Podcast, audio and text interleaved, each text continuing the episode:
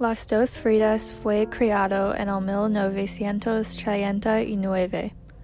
Frida Kahlo nació en Coyoacán, México en 1907. Ella era mexicana y alemán y vivía en México para mucha de su vida. Pero también ella vivi- vivía en San Francisco, Detroit y Nueva York. Ella vivía en el siglo XVIII. A Frida le interesaban las dos partes de su herencia cultural y los incluyeron su obra. También ella sufrió un accidente de autobús que afectó su habilidad de tener niños. Esta experiencia se muestra en sus pinturas. También ella se casó, el artista famoso se llama Diego Rivera. Ellos tenían una relación complicada y ellos divorciaron. Las dos Fridas es un autorreacto sur- surrealista. Para hacer la pintura, ella usó las pinturas de óleo. La pintura representa el dolor de divorcio. Hay dos Fridas que se toman de las manos en la pintura.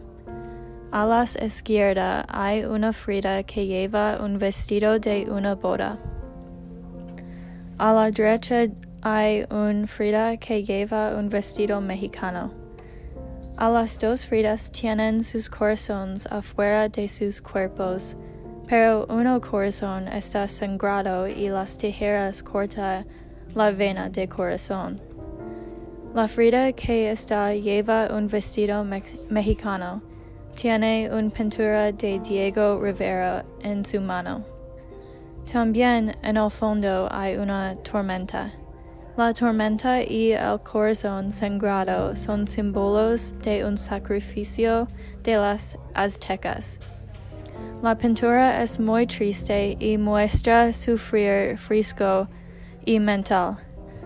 Hay colores oscuros y unos colores claros en, la pintura.